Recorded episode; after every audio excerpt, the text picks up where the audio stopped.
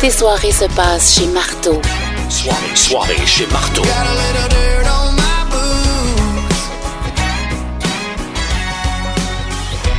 Ça va être un moment magique aussi qu'on va se linker avec la rive sud. T'es- T'es-tu ready? Ça va toujours bien. Pas vrai. Je pense qu'une fois sur deux, on n'est pas capable de. tu sais, de Québec, de comme ça, foncer calmement. Il y a de l'interférence. Vers la rive sud, c'est ça, on dirait que ça se perd dans le satellite. On va se linker avec DJ 4.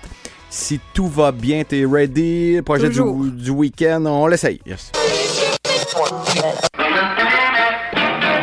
Salut ma belle gang de malades, c'est Kat via satellite. Je me branche aujourd'hui pour vous faire quelques suggestions d'activités particulières pour un week-end particulier, c'est-à-dire la longue fin de semaine de la fête du travail. C'est en fin de semaine et peut-être êtes-vous à la recherche d'activités euh, qui sortent de l'ordinaire. Eh bien, j'en ai quelques-unes pour vous. Hein. Premièrement, la récolte sur quartier organise un atelier conférence visant à vous apprendre à bien cuisiner les fines herbes, comment respecter le produit, bien les bien les couper. Bref, allez taponner du basilic euh, entouré de gens passionnés de fines herbes. Ça peut bien meubler un long week-end.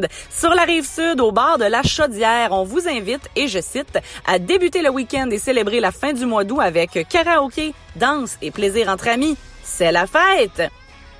Aussi, il y a une écurie sur le rang Saint-Ange qui vous propose d'apprendre à faire des bons massages à votre cheval dans un atelier euh, fort stimulant de massothérapie équine.